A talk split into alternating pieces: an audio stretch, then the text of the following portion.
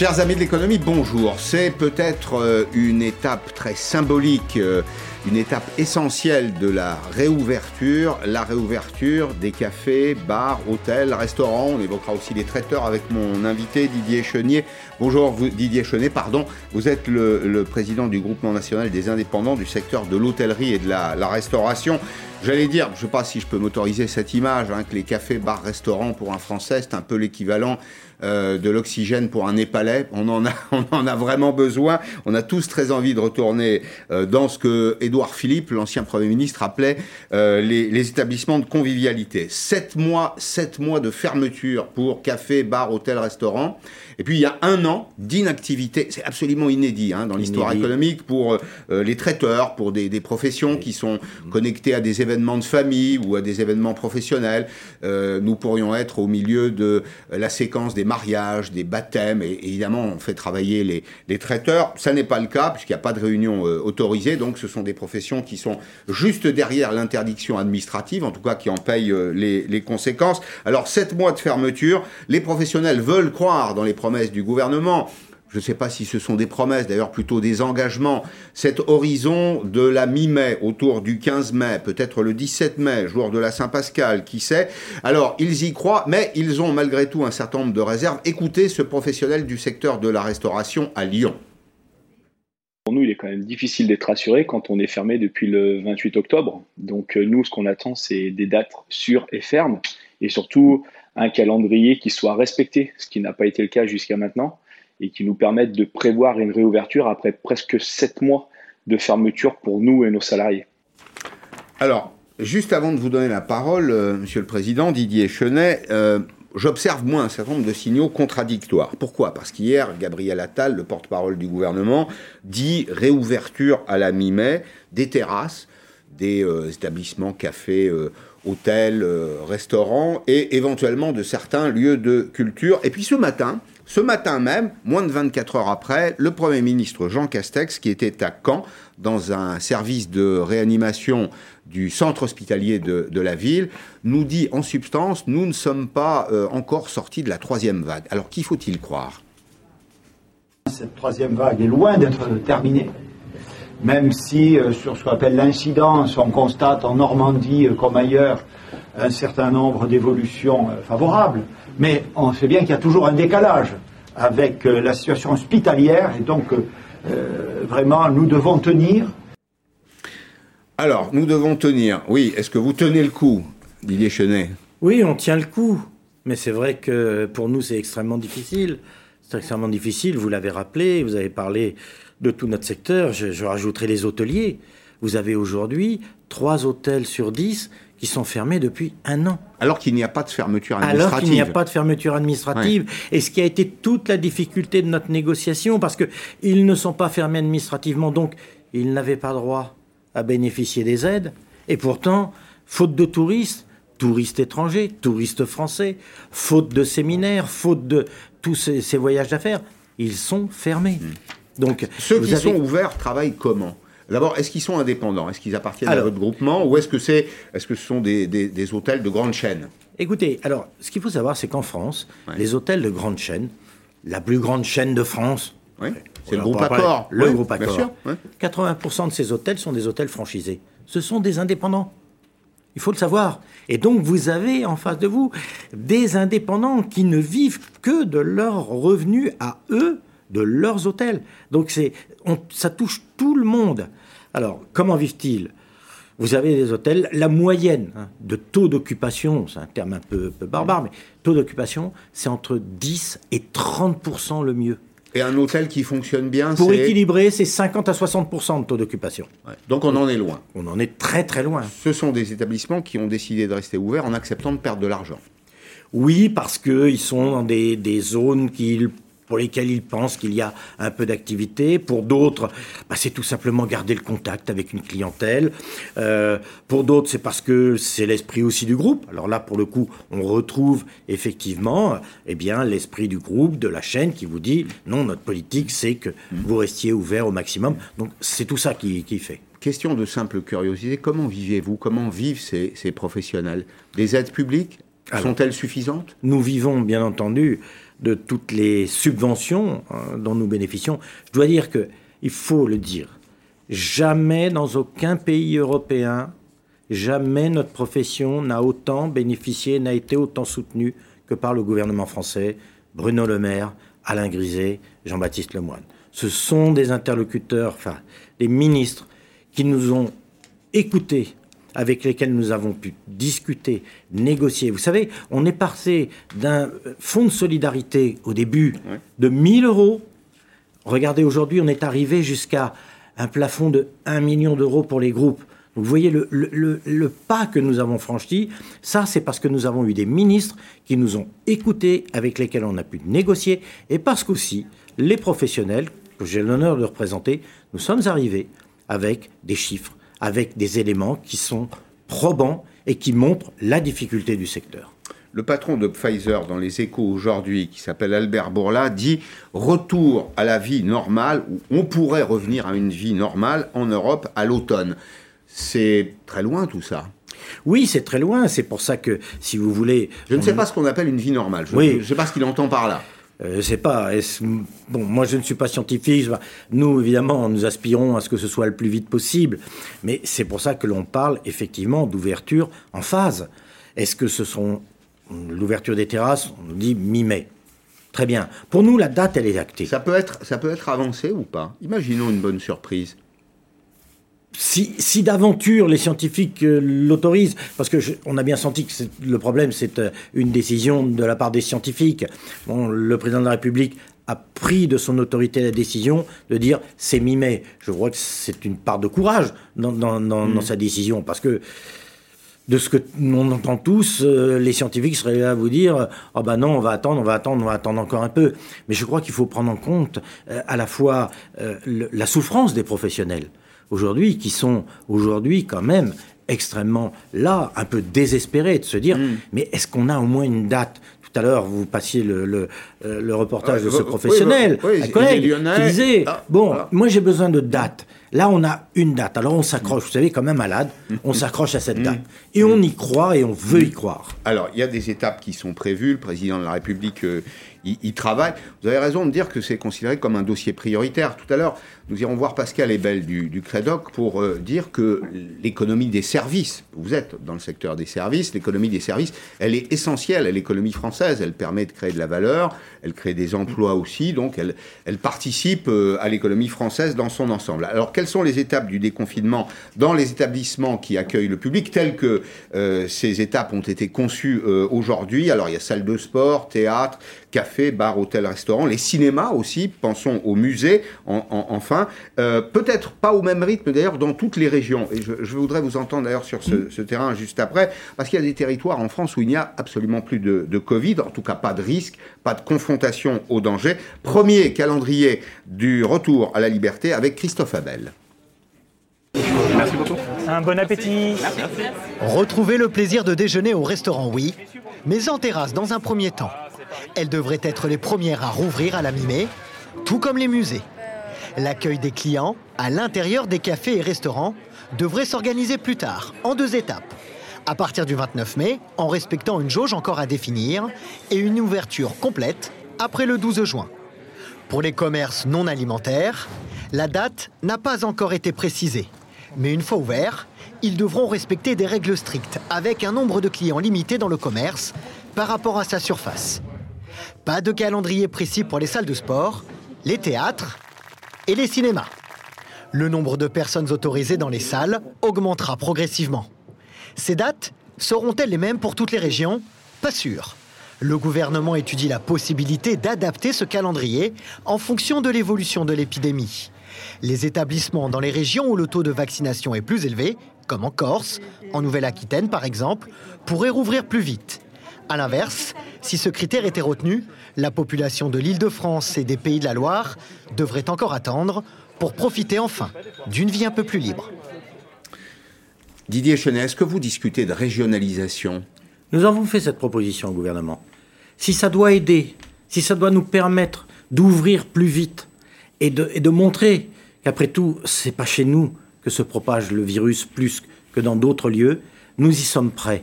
L'année dernière, je vous ferai remarquer que on a ouvert les zones vertes, mmh. donc toutes nos activités en zone verte, et ensuite sont arrivées les ouvertures ce qu'on appelait les zones rouges ou écarlates, hein, j'ai encore en mémoire ce, terme. C'était la carte de France. Voilà, c'était la carte de France. Donc pourquoi pas? Nous, ce mmh. qui est important, c'est que on puisse. Nous, encore une fois, nous allons rouvrir. Nous sommes des gens responsables. Nous allons ouvrir suivant un protocole sanitaire qui est renforcé, qui a été approuvé par le gouvernement, par les autorités sanitaires et dont le président de la République a reconnu que c'était un bon protocole. Nous allons y rajouter ce qu'on appelle le QR code, c'est-à-dire le QR code, c'est un, petit, un petit carré. l'utilisation d'un code qu'on peut télécharger sur son téléphone portable. Et qui fait que vous devrez, lorsque vous entrez dans un restaurant, eh bien, donc euh, présenter, votre téléphone avec le QR code. Et, si d'aventure vous n'en avez pas, on reviendra à ce que nous avions proposé, c'est-à-dire le carnet de rappel. Donc nous, encore une fois, on est prêt à non seulement prêts, nous voulons respecter ce protocole et nous voulons rassurer à la fois nos clients et notre personnel. C'est pourquoi nous demandons au gouvernement, nous faisons cette suggestion, pourquoi ne pas autoriser notre personnel à faire partie de ceux qui auront droit à être vaccinés peut-être avant d'autres. Vous êtes en première ligne. On est en première ligne. Alors certes, je ne me permettrai pas de comparer entre les médecins, le corps médical et nous, mais nous sommes en première ligne. Il nous mm. faut rassurer au maximum nos clients et notre personnel. Et c'est ce que nous ferons et c'est ce sur quoi nous nous engageons. Sur les conditions euh, idéales de réouverture, il y a aussi probablement des accords à trouver avec les collectivités, avec les mairies. Ouvrir des terrasses, c'est par exemple, euh, dans certaines villes, quand c'est possible, élargir euh, l'espace qui est ouvert aux terrasses et peut-être piétoniser un certain nombre de rues pour permettre précisément bah, une, capacité d'accueil un peu, plus, un, peu, un, peu plus ambitieuse. Oui, c'est ce qui s'est fait l'année dernière. C'est ce qui s'est fait l'année dernière en ouvrant ce qu'on appelait les contre-terrasses. On a pris quelques places sur les places de stationnement pour faire agrandir nos terrasses ou sur les commerces qui sont fermés le soir et, à côté. Et c'est là où euh, je demande, et nous, nous nous engageons à respecter là encore, et bien évidemment, l'environnement, que ce soit l'environnement des trottoirs, et puis l'environnement, c'est-à-dire ceux qui habitent dans le quartier. Pas de bruit, mais je leur demande, de... voilà, ça. Mais je leur demande aussi, non, mais je leur demande aussi d'avoir une certaine, je dirais, attention et une bienveillance par rapport à, encore une fois, des professionnels qui sont dans l'angoisse la plus absolue mmh. et qui n'attendent qu'une chose, c'est d'accueillir, et j'espère accueillir le maximum de clients. Là aussi, une question, accueillir, c'est euh, pouvoir compter sur le personnel. Est-ce que vous avez pu conserver votre personnel ou est-ce que tenter par... Euh, d'autres activités, euh, ceux qui travaillent avec vous, les cuisiniers, euh, les maîtres d'hôtel, etc., euh, les agents, les agents d'entretien dans les, dans les hôtels, sont restés fidèles ou est-ce qu'ils sont partis? Non, non, c'est une excellente remarque. Nous avons l'étude que nous avons faite, l'enquête que nous avons menée, nous montre que depuis le début du Covid, nous avons perdu 110 000 salariés qui ont quitté la profession pour aller ailleurs parce que le Covid, parce que la crainte, parce que tout ce que l'on peut imaginer. Vous les récupérerez pas, cela On aura du mal. Mais par contre, là, et c'est pourquoi nous avions demandé un délai de prévenance de la part du gouvernement, mmh. et là on l'a le délai de prévenance, c'était de pouvoir rappeler tous nos salariés avec lesquels nous avons gardé le contact. Mais il va falloir les reformer, les reformer au geste du métier, que ce soit pour un restaurant, un hôtel, mais également les remettre euh, dans l'ambiance du travail. Mmh. Quand vous avez, et je comprends très bien, vous savez, dans notre personnel, vous avez du personnel qui connaît le métier depuis, qui pratiquent ce métier depuis l'âge de 18 ans ou 20 ans, et qui ont adapté leur vie privée, leur vie personnelle, avec la vie professionnelle pour laquelle ils s'étaient engagés. Mais maintenant, on a complètement inversé. On a vie privée, et il va falloir maintenant adapter à l'inverse, enfin, ce sera après avoir connu, ça va être compliqué. Un, cuisinier, un cuisinier, il travaille euh, pour le service du déjeuner, pour le service du dîner. Enfin, ça, c'est invariable, non? Oui. Vous n'allez pas changer ça. Non, on ne va pas le changer. Mais la difficulté pour lui, c'est qu'il a pu prendre des habitudes en famille, et notamment le soir. Comment va réagir vont réagir un certain nombre de nos professionnels quand il faut reprendre le service du soir qui se termine aux alentours de 11h, de minuit, puis après il faut reprendre les, transports. Et, là, on, a, euh, on a des métiers qui sont non substituables. Ce sont des métiers dans lesquels il y a une vraie qualification, un savoir-faire. Absolument. Absolument, et c'est pour ça que, un, je vous ai parlé de la formation, deux, les réacclimater et faire comprendre à tout un chacun que, oui, mais la vie aussi reprend son rythme et reprend ses contingences et ses contraintes. Bon, on voit qu'il y a d'abord les grands principes, et puis il y a aussi beaucoup de petits obstacles hein, de la vie quotidienne, des vies qui ont changé. Euh, peut-être un rapport au travail, un rapport à la vie de famille qui a lui-même euh, évolué. Nous sommes avec Didier Dezer, qui est maître restaurateur, qui est euh, chef de l'ambassade d'Auvergne. C'est à, à, Paris, c'est un de vos, vos Belle maison. Bonjour monsieur. D'abord, je suis très heureux de saluer l'ambassade d'Auvergne. Est-ce que vous vous préparez pour la mi-mai? Est-ce que vous êtes prêt? Est-ce que vous seriez prêt à reprendre normalement à la mi-mai si le calendrier est respecté alors, si, on nous donne la possibilité de reprendre le mi-mai, évidemment, on sera prêt. Euh, pour ce qui me concerne, moi, j'attends d'avoir une date ferme, officielle, pour, euh, pour engager tous les préparatifs. Euh, mais avec le, délai de prévenance qui a été négocié par nos organisations professionnelles, on sera dans tous les cas prêt. Et évidemment, nous sommes impatients de retrouver notre, notre métier, nos clients, nos équipes euh, et le plus tôt sera le mieux. Donc si c'est le 15 mai, c'est très bien. Si c'est décalé de, quelques jours, si c'est fractionné, on verra comment ça va se passer. Pour l'instant, on n'a que des informations un petit peu contradictoires. Donc euh, on, se, on, se, commence à se préparer, mais euh, moi, j'ai pas envie non plus de me fixer sur une date qui n'est pas certaine parce qu'on a déjà eu cette, cette déception à plusieurs reprises et j'attends de savoir vraiment officiellement une date de, communiquée par, par les autorités pour pouvoir engager tous les préparatifs de la préparation. Il faudra quelques temps pour que nos maisons soient prêtes à repartir après sept, quasiment sept mois de fermeture. Vous êtes euh, totalement arrêté, vous n'avez pas fait de vente à emporter, par exemple, vous n'avez pas cherché à garder un contact avec euh, les clients? Nous avons fait de la vente emportée pendant une, au début euh, sur le, mois de novembre, le mois de décembre, le mois de janvier, et puis ça s'est avéré finalement assez compliqué, et donc depuis début février, nous sommes totalement fermés. Comment vous imaginez la réaction du, public? Moi, je, je, sens, mais c'est mon ressenti, c'est pas tout à fait statistique, hein, que les Français ont, très envie de retourner au restaurant. On disait tout à l'heure, ça, ça, fait partie de notre patrimoine, ça fait partie de notre façon de vivre, et c'est aussi comme ça qu'on aime vivre, hein, aller rencontrer des amis euh, euh, ou avec la famille au, au, restaurant. Comment vous, vous attendez à quoi? Vous attendez à un pic de demande, là? Vous vous attendez à refuser du monde, pour être clair? Alors, bah, tout dépend de la jauge que nous aurons. Si on n'a que la terrasse, évidemment, ça fera un petit peu court par rapport à la, capacité d'accueil habituelle de nos maisons.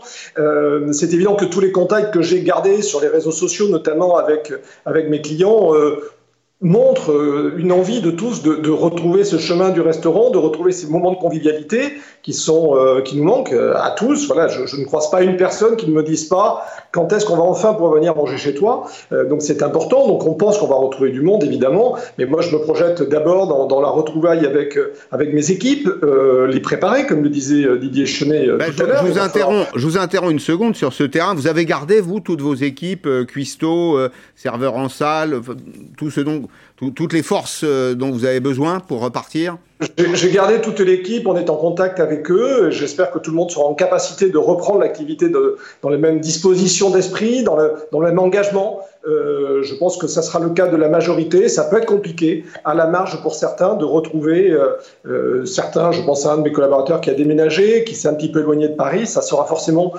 plus compliqué pour lui de, retrouver ce, rythme avec un service du midi, un service du soir, des horaires lourds.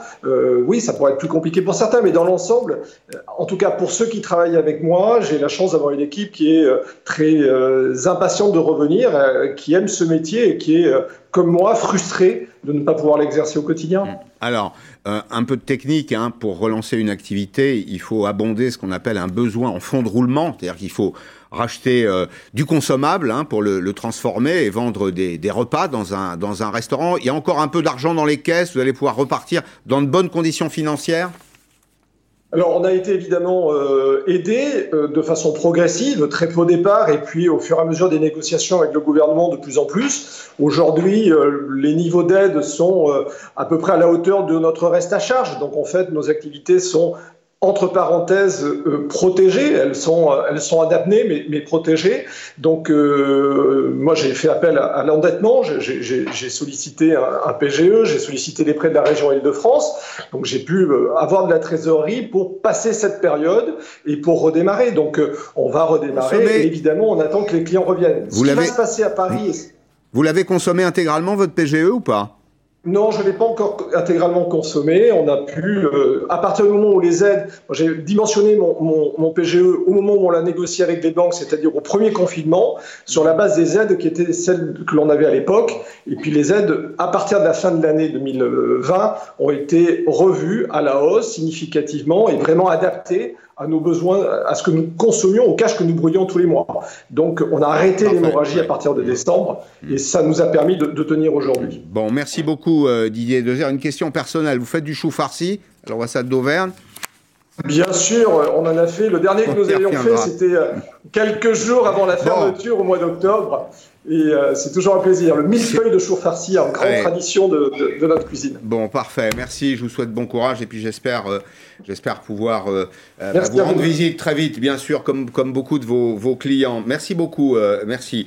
Le, le, café, hôtel, restaurant en France, c'est pas une petite affaire en réalité, Didier Chenet, parce que on a 168 000 restaurants et on a plus de 38 000 bars, restaurants, bars cafés, hein, qui peuvent servir d'ailleurs, je dis restaurants, mais qui peuvent servir de la, du snacking, ce qu'on appelle du snacking. C'est presque un million d'emplois. C'est un million d'emplois et presque 2 millions avec les emplois induits. Alors, il y a des emplois directs il y a des emplois indirects, et c'est en réalité 3% de l'ensemble des salariés. Vous êtes le sixième employeur du, du pays. C'est une force de frappe absolument considérable. Alors c'est très diffus, c'est très épars, évidemment.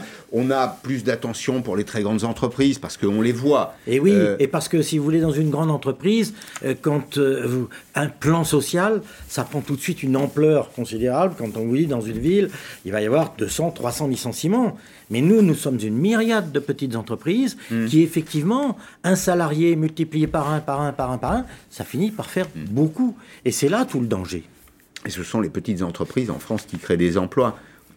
Vous avez oui. bénéficié faut revenir en arrière. Vous avez bénéficié d'un petit coup de pouce quand même. Hein, la TVA qui est passée de 20% à 10%. ça a permis vraiment, ça, sincèrement, de créer des emplois. Ils ne sont pas perdus, ceux-là Il n'y aura pas la tentation de se refaire, non? Mais non, ils ne sont pas perdus. Mais c'est vrai que quand on a négocié, écoutez, j'ai fait partie de, de cette délégation qui a négocié. Je crois que euh, entre le temps politique hmm. et le temps économique, il y a une très grosse différence. Et donc, si vous voulez, le temps politique, il y a un affichage tout de suite de dire on va baisser les prix, on va embaucher.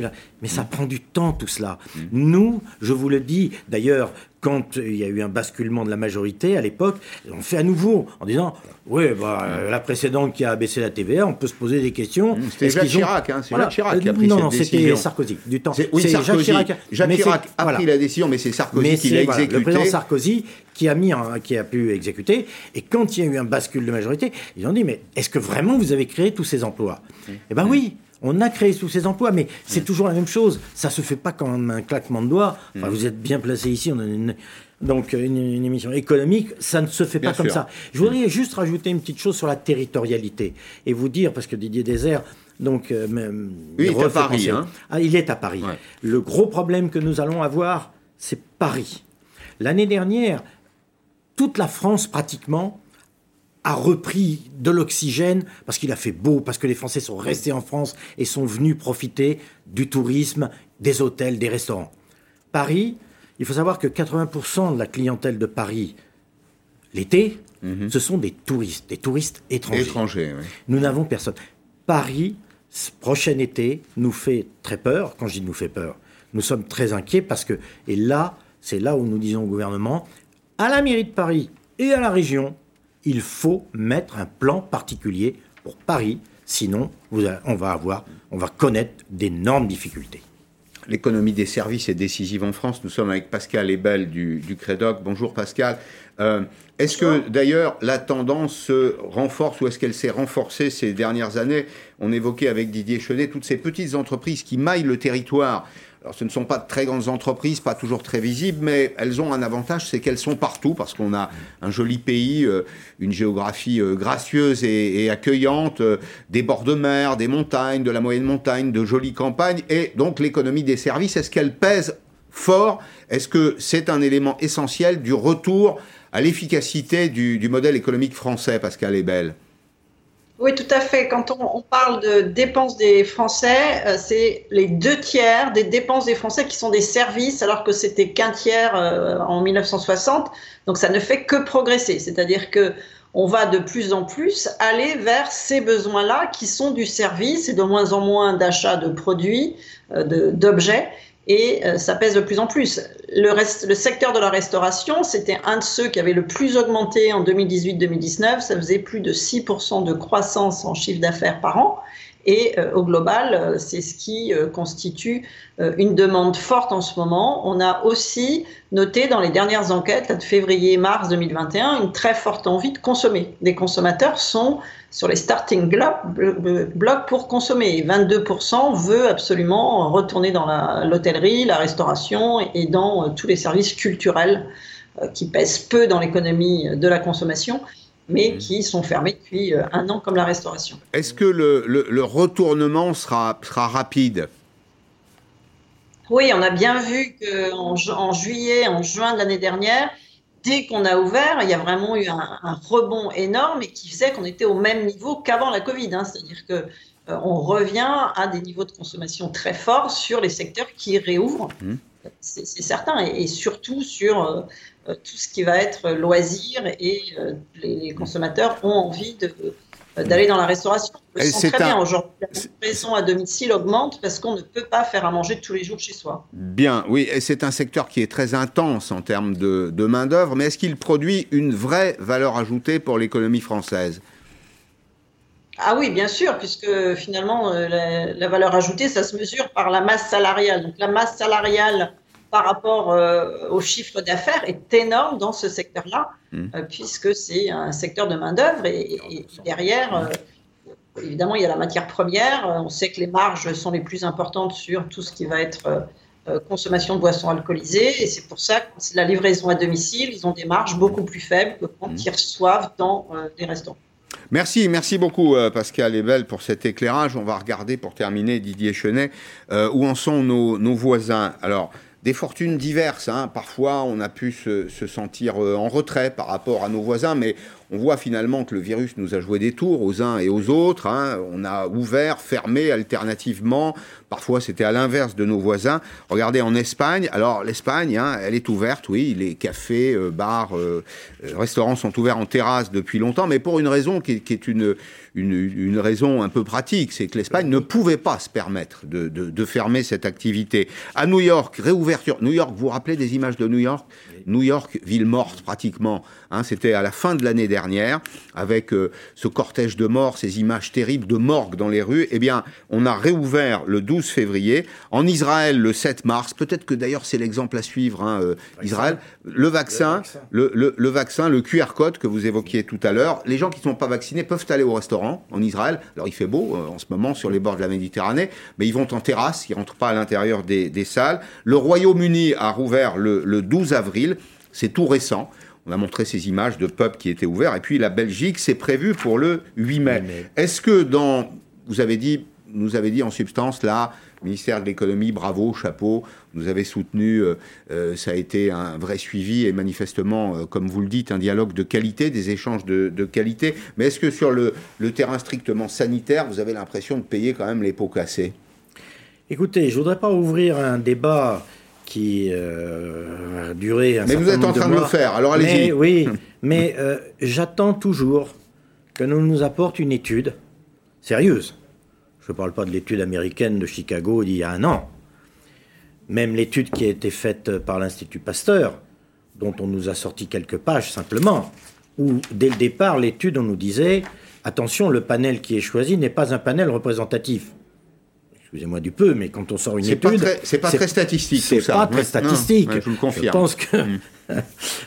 bon, Madame Ebel serait un petit peu choquée. Donc, je dis encore une fois, qui peut nous prouver, qui aujourd'hui est en capacité de nous dire mm.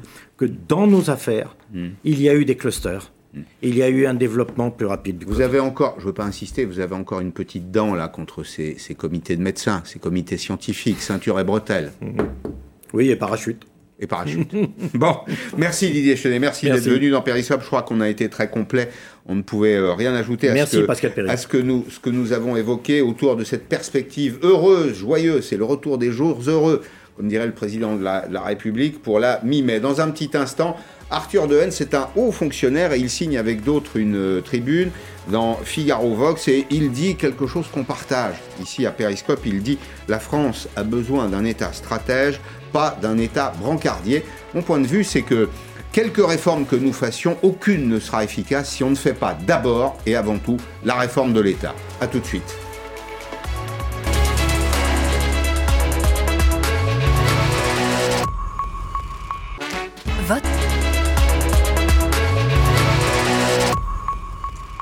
La deuxième partie de Périscope avec Arthur Dehaene. Bonjour. Vous êtes haut fonctionnaire, vous avez publié dans le Figaro une tribune retentissante. Vous dites la France a besoin d'un État stratège, pas d'un État brancardier. L'État euh, se contente depuis longtemps, dites-vous, d'atténuer la douleur subit la mondialisation, ne s'est pas préparé à la mondialisation. C'est vrai qu'il distribue d'ailleurs beaucoup de revenus d'assistance. C'est un État qui est un peu plus curatif que préventif. Mais euh, vous dites aussi, ce n'est pas l'État qui nous sortira de la crise, mais notre capacité, nous parler à nous, les Français, à accepter une réforme de l'État. Absolument.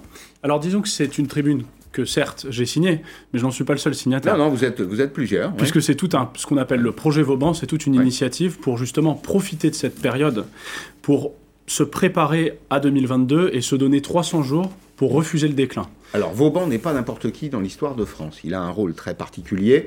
Ceux qui se promènent dans le pays voient parfois ou découvrent les citadelles Vauban. L'idée, c'était de renforcer effectivement le, le, pays, le doter d'infrastructures. C'était déjà une, une, une vision une vision de l'État-nation. Exactement. C'est en fait deux piliers fondamentalement. C'est d'abord construire, dans une époque où les déconstructeurs sont très nombreux, et où dans le fond, parallèlement à cette crise, mm. on a aussi un esprit de division à travers la non-mixité, à travers cette passion de la division, de séparer les hommes, les femmes, euh, les gens selon leur religion, les gens selon leur couleur de peau. Mm. Et Vauban, c'est la conscience nationale, c'est l'idée d'affirmation de la nation. Et c'est dans le fond ce que nous nous proposons, au-delà de la question économique dont on va parler, c'est contre la non-mixité, nous, ce que nous voulons, c'est une France fière de son histoire et de ses origines plurielles. Mais comment vous est venue cette, euh, cette initiative? Vous êtes aperçu, en vivant votre vie de haut fonctionnaire, qu'il y a des choses qui ne vont pas. C'est pas exactement ça, parce que je suis euh, élu local dans une ville, et j'ai vu, qui est celle de Maison Lafitte, et j'ai vu ce que c'était que la pénurie de masques. J'ai vu ce que c'était que la pénurie de gel. J'ai vu ce que c'était que mm. l'absence de vaccins. Ce matin même encore, euh, j'accompagnais des gens qui allaient euh, mm-hmm. euh, à Saint-Germain-en-Laye recevoir leur deuxième mm. dose. J'ai vu ce que c'était que le manque de tout. Et on a trouvé d'ailleurs dans notre ville le ressort créatif d'aller de l'avant, puisqu'on a une entreprise qui a pu produire 25 000 masques pour toute la population. Mais j'ai vu ce manque-là et j'ai senti cette espèce de dictature du présent dans laquelle nous nous trouvons, c'est-à-dire l'incapacité de nous projeter vers 2022. Mm. Or, on ne peut pas être la génération Covid.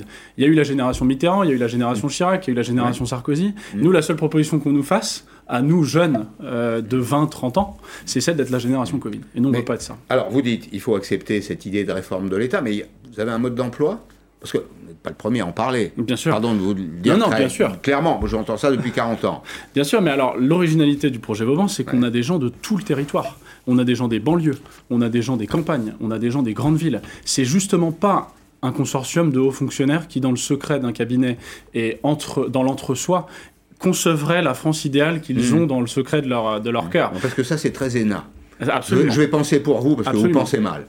C'est une façon de mm. dire, euh, je sais mieux que vous, je ne vais pas mm. forcément vous expliquer, mm. mais laissez-nous faire. La démarche Vauban, c'est d'associer des militants associatifs, des élus de terrain, des experts bien sûr, mais aussi des entrepreneurs, y compris qui habitent à l'étranger, qui sont à Bruxelles, qui sont euh, à Londres, parce que dans le fond, on voit qu'il y a un consensus possible autour d'une puissance publique française qui concevrait, et on va en parler je pense du point de vue économique, l'idée qu'il faut qu'il y ait moins d'États en bas, mais plus d'États en haut. C'est-à-dire que plus on va protéger la France, moins on, devra protéger les Français. Et c'est ce paradigme-là qu'il va falloir imaginer. Mmh. Où est-ce qu'il faut plus d'États?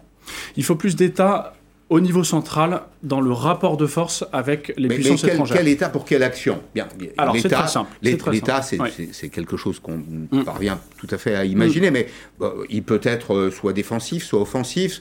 Ça peut être un état de circulaire, ça peut être un état d'action, de coordination. Comment vous le voyez, vous? Alors là où il faut plus d'État, c'est qu'il va falloir plus de protectionnisme. Il va falloir s'inspirer, par exemple, d'un pays euh, qui n'a pas grand-chose à nous envier du point de vue commercial, qui est la Corée. Ils sont entre la Chine et le Japon. Donc je peux dire, en termes de concurrence internationale, ils sont servis. Et pourtant, ils font des centrales nucléaires dans les Émirats arabes unis ils, font ils, nous, ils nous taillent des croupières sur les chantiers de Saint-Nazaire. Eux, ils ont fait un truc extraordinaire, c'est qu'ils ont une alliance publique-privée au sein de ce qui s'appelle le ministère de la Connaissance et de l'Économie, qui regroupe ces grandes forces économiques privées et euh, un, service d'état-major économique au niveau central et qui n'hésite pas à avoir des, frais, des, droits de douane qui sont à 8% quand l'Europe est à 5%. Oui, on n'a donc pas tiré toutes les, les, conséquences de la mondialisation, on s'est mal préparé à la mondialisation, c'est-à-dire qu'on est rentré dans, cette nouvelle euh, ère de rapport de force économique et politique avec un État qui était celui du XXe siècle Disons qu'on y est rentré avec beaucoup d'enthousiasme et sans imaginer, ça c'était un peu cette classe dirigeante qui a eu un réflexe un peu d'abandon, qui était mhm. très enthousiaste, c'était euh, le fameux euh, village global plutôt que le village gaulois. Mhm. Voilà, on adorait l'un pour mépriser l'autre. Et en fait, on ne s'est pas rendu compte que lorsque les Canadiens, le Canadien Alcan rachetait Péchinet, eh bien, on perdait toute une filière. Lorsque Mittal rachetait Arcelor, on perdait toute une filière. Lorsque Nokia rachète Alcatel et nous promet de conserver les emplois, alors qu'en fait, il va en supprimer 1000. Mhm. Tous les jours, c'est comme ça. Mhm. Alstom, c'est pareil. Je, regardais encore euh, François Hollande expliquant que l'accord avec les Américains était un progrès pour la France. Mhm. Ils nous ont promis 1000 emplois, ils en suppriment 1000 dans le Berfortin. Donc c'est ça que je veux dire par plus d'État. Et nous perdons euh, notre souveraineté sur l'entretien des turbines des centrales nucléaires. Exactement. Exactement. Problème, De, souveraineté. Qui a fait défaut Mais c'est le politique qui fait défaut, c'est le haut fonctionnaire. Qui, qui est en faute là? Je pense que il y a un problème immédiat et il y a un problème de fond. Le problème immédiat, c'est qu'effectivement, euh, lorsqu'on est face à un choix comme ça et qu'on se dit euh, est-ce qu'il faut, euh, est-ce qu'il faut que l'État rachète la branche électrique d'Alstom ou est-ce qu'il faut faire un accord avec les Américains, le réflexe qui consiste à dire on va faire un accord avec les Américains, je pense que c'est pas le bon. C'est un réflexe qui manque un peu. dire que la France ne doit pas faire ça parce qu'elle serait pas le Venezuela, ça manque effectivement d'esprit patriote. Mmh. Ça, c'est un premier élément. Le deuxième problème de fond, c'est que la France n'a pas de capital, ou en tout cas elle ne l'oriente pas dans le bon sens. Il y a 5 000 milliards de stocks d'épargne. Vous appelez d'ailleurs, alors il y a oui, un peu moins d'épargne liquide, mais il y a 15 il y a 13 ou 14 000 euh, euh, milliards mm. d'euros d'épargne en France. Il y a beaucoup d'immobilier, donc c'est stocké, mm. malheureusement pas décaissable. Il, il, doit rester 4 à 5 000 milliards d'euros d'épargne liquide. Et vous mm. appelez dans votre tribune à euh, l'État à essayer d'orienter. Ça, Exactement. En fait, la logique doit être la suivante. Plutôt que d'avoir des, des épargnants français qui achètent des bons du trésor euh, français qui rapportent rien, qui même euh, leur coûtent, puisqu'ils sont à taux négatif. Non, mais ça, paye, euh, ça paye nos déficits. Voilà, ça paye nos déficits. On appelle les cotisants à payer le déficit de l'organisation. Exactement, et qui, et qui finance pas toujours une, finance, une dépense publique efficace. Ah non, au contraire, qui finance un panier percé, absolument, clairement. Absolument. Et quand on sait qu'il y a 1200 agences et opérateurs, 400 commissions de toutes sortes, 5 mmh. étages d'administration territoriale, mmh. ça n'a aucun sens. Et c'est ça la gabegie. Et si vous voulez, je crois qu'il faut une combinaison d'un État qui soit offensif et protecteur dans sa politique industrielle et dans sa politique patrimoniale, c'est-à-dire mmh. conserver le capital en France, mais qui soit beaucoup plus léger et beaucoup plus, euh, comment dire, réformé justement, mmh. euh, s'agissant de son organisation. Mmh. Alors il y a aussi un goût en France pour le formalisme, pour la, pour la complexité. Absolument. Euh, le Code du travail, par exemple. Le Code du travail, c'est un exemple qu'on cite très souvent. Alors on va pas se comparer aux Suisses, on va pas se comparer aux Allemands, on peut se comparer à nous-mêmes. Et c'est pas mal d'ailleurs de voir, c'est intéressant de voir comment ça a progressé dans le temps. 600 articles, le Code du travail en 1974, 8000 aujourd'hui. Et en fait, on voit bien que toutes les réformes se perdent dans la complexité. C'est-à-dire que la complexité, euh, au fond, elle absorbe inutilement l'argent des Français. Vous savez, c'est la fameuse théorie des coûts cachés. Mm. Il y a ce qu'on voit et ce qu'on ne voit pas voulez construire, euh, je ne sais pas moi, une salle polyvalente, et puis bah, on s'aperçoit qu'il manque telle ou telle autorisation, mm. ou que les délais prévus de construction ne sont pas les bons, on va rajouter 6 mois ici, 3 mois là, ça coûtera 3 ou 4 millions d'euros en plus, c'est 3 ou 4 millions d'euros qui sont totalement perdu. C'est perdu, c'est l'argent des Français qui part en fumée, ça. Exactement. Et comment vous faites alors pour euh, alors, réformer la complexité? On supprime, on prend le code du travail, euh, on barre les articles dont on, dont on ne veut plus, euh, le, les permis de construire, enfin que sais-je encore? Alors sur le code du travail, il faut, aller, il faut être direct. La promesse que nous avait fait le président de la République en 2017, c'était celle de la grande liberté. Mmh. On se souvient de la du spectaculaire signature des ordonnances travail ce qui s'est passé, c'est qu'on a certes mmh. perdu l'habitude des grandes conférences nationales sociales, comme on avait sous François Hollande par exemple, où on réunissait les partenaires sociaux pour mmh. discuter d'une loi. Là, effectivement, sous Emmanuel Macron, on est descendu d'un étage, on est passé du niveau national à la branche. Le dernier étage, encore un effort, c'est l'entreprise. Il faut aller au sol. Il faut aller, il faut que l'essentiel de tout. Le terrain. Mais oui, le, terrain. Le terrain. Et moi, c'est ce que nous disent les entrepreneurs qui sont dans le projet Vauban. Mmh. C'est que euh, euh, la, branche sectorielle est la grande victorieuse euh, des ordonnances travail de 2017. Et donc, il faut faire encore un effort et passer du premier étage au rez-de-chaussée. Mmh. Ça, c'est beaucoup qui font ça. Les Allemands font ça, notamment. Et ça marche plutôt bah, bien. Ça marche plutôt bien. Mais si vous voulez, ça, c'est un problème fondamental, mais votre parallèle que vous faites vous-même hein, mmh. euh, entre l'alourdissement du Code du travail d'un côté et l'alourdissement du fardeau de la dette publique de l'autre montre bien le problème. C'est mmh. qu'en fait, à mesure que la France s'ouvrait dans la mondialisation, elle a surchargé le Code du travail et elle a surchargé la dépense publique pour protéger les Français. Elle s'est protégée, mais euh, avec des protections qui, pèsent le, poids du plomb. Exactement. qui, qui, font couler l'édifice. Exactement. Et dans le fond, on a un boulet à chaque mm. pied et on fait les Jeux mm. Olympiques avec un boulet à chaque pied. Le premier, c'est celui des normes, vous l'avez dit, et ça, c'est 3% euh, de notre PIB, c'est pas possible. et le deuxième, c'est euh, les impôts de production mm. notamment, et c'est aussi 3% du PIB. Si on a le temps, on les évoque, mais je voulais qu'on parle aussi de l'utilisation rationnelle des moyens. Vous savez que dans toutes les entreprises, euh, quand on a des ressources, on essaye de les utiliser rationnellement. C'est toute l'histoire de la science économique d'ailleurs, c'est utiliser efficacement des ressources rares. Donc mieux organiser les forces du travail, les forces disponibles dans l'administration, appliquer la loi. Tiens, commencez par ça. Appliquer la loi, la loi pour tous, y compris euh, dans les collectivités locales sur le temps de travail. On va partir à Sens, ensemble, dans la ville de Sens, où les fonctionnaires municipaux sont désormais aux 35 heures. C'est pas que le temps de travail a baissé, c'est qu'il a légèrement augmenté, mais vous allez voir que ce n'est pas le cas partout, notamment à Paris, avec Valentin Depré. À Sens, il aura fallu 4 ans à la municipalité pour réformer le temps de travail de ses fonctionnaires. Officiers d'état civil, agents d'entretien, policiers municipaux, tous respectent désormais les 35 heures par semaine, soit 1607 par an. C'était 1520 auparavant. Pour y parvenir, ils ont accepté de renoncer à une dizaine de jours de congé, mais en échange, la mairie a dû mettre la main au porte-monnaie. On a 70% des agents qui ont eu une amélioration de leur rémunération. Des centaines de milliers d'euros dépensés, mais pour elle, les heures gagnées ont permis de rendre les services publics plus efficaces. Près de la moitié des collectivités ne sont pas encore dans les clous. Les villes ont jusqu'à cet été pour passer aux 1607 heures annuelles. À Paris, par exemple, les fonctionnaires ne sont en moyenne qu'à 1552 heures. La municipalité a plusieurs options, supprimer 8 jours de congé ou allonger les journées de travail. Les négociations sont en cours, mais pour cette syndicaliste, il est impossible d'imposer les 35 heures à tous les agents. Il y a un certain nombre de métiers euh, dits insalubres, comme par exemple les égoutiers.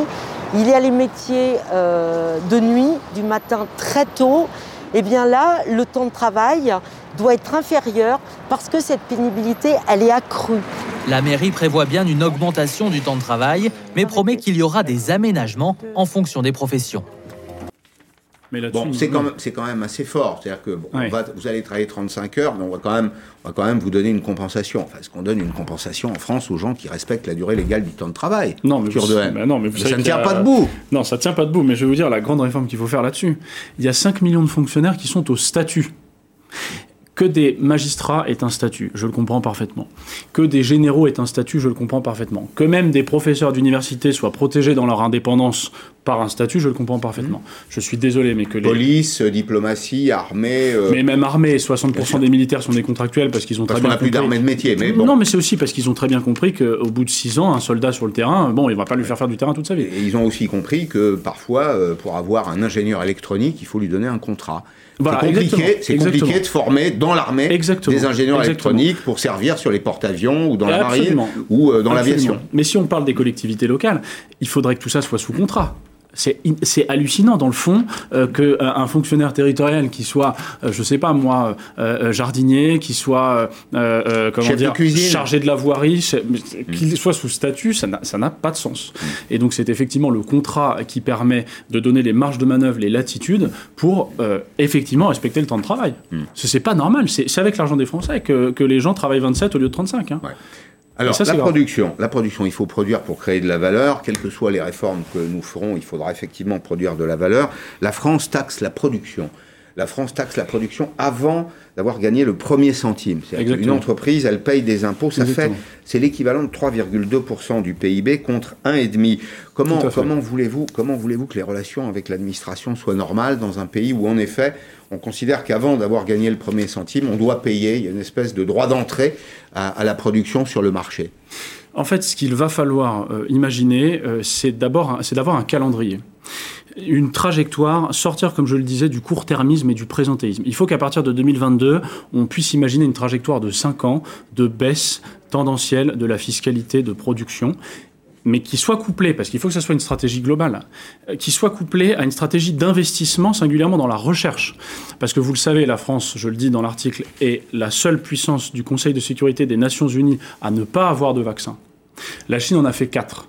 La Hongrie se vaccine avec des vaccins chinois. La Chine a aidé 60 pays sur Terre. Où est la France? Est-ce que c'est à la hauteur de la France? Est-ce que c'est ça qu'on veut pour notre pays? C'est pas admissible. Et quand on regarde les causes de tout ça, elles sont évidentes. L'Allemagne met 6 milliards d'euros de crédit public dans la recherche en matière de santé. Nous, on en met 2. Hmm. Bien sûr qu'on est surclassé. Euh, nos chercheurs sont payés 35% de moins que la moyenne de l'OCDE. Bien sûr qu'on est surclassé. qu'on les exporte. Mais, bien sûr que non, qu'ils s'exportent, que eux s'en vont. Parce que, euh, dans le fond, euh, ils sont, ils sont considérés par les laboratoires, si je prends le cas du vaccin, les laboratoires considèrent que les chercheurs sont en gros des smicards euh, syndiqués qu'on ne pourra pas faire travailler parce qu'ils ont un mhm. statut, etc. Bon. Ça, c'est le point de vue des laboratoires. Et réciproquement, les chercheurs considèrent que l'argent qui vient des laboratoires est sale, que les, la cupidité de, du big pharma rendrait impossible tout mhm. travail de recherche, alors que pendant ce temps-là, Oxford et AstraZeneca font un vaccin ensemble. Partenariat entre l'université et le laboratoire. Et donc, si on veut, euh, euh, vous voyez, rebâtir un cycle productif, c'est pas simplement en allégeant la fiscalité. C'est pour ça que je dis plus d'État en haut. C'est aussi qu'il faut investir dans la recherche. Avec de la stratégie. Avec, de la stratégie et de l'investissement public. Vous savez, euh, la, faillite européenne sur les vaccins vient du fait qu'on a mégoté sur les prix et qu'on a confié ça à Sandra Galina, qui est une experte de la concurrence, qui a la passion du juste prix et qui est allée avec sa petite enveloppe dire oui, mais ça va pas alors que les Américains, ils ont mis 15 milliards. Donc nous, il faut qu'on mette 15 milliards. Merci beaucoup. Merci Arthur. Merci Je à votre tribune, toujours disponible. Hein, Figaro Vogue, vous trouvez ça sur, euh, sur Internet. Merci de votre euh, fidélité cette semaine encore à, à Périscope. La semaine prochaine, c'est Claire Fournier qui sera là. Je vais prendre une petite semaine de vacances et j'aurai euh, grand plaisir à vous retrouver très rapidement. À bientôt. Au revoir.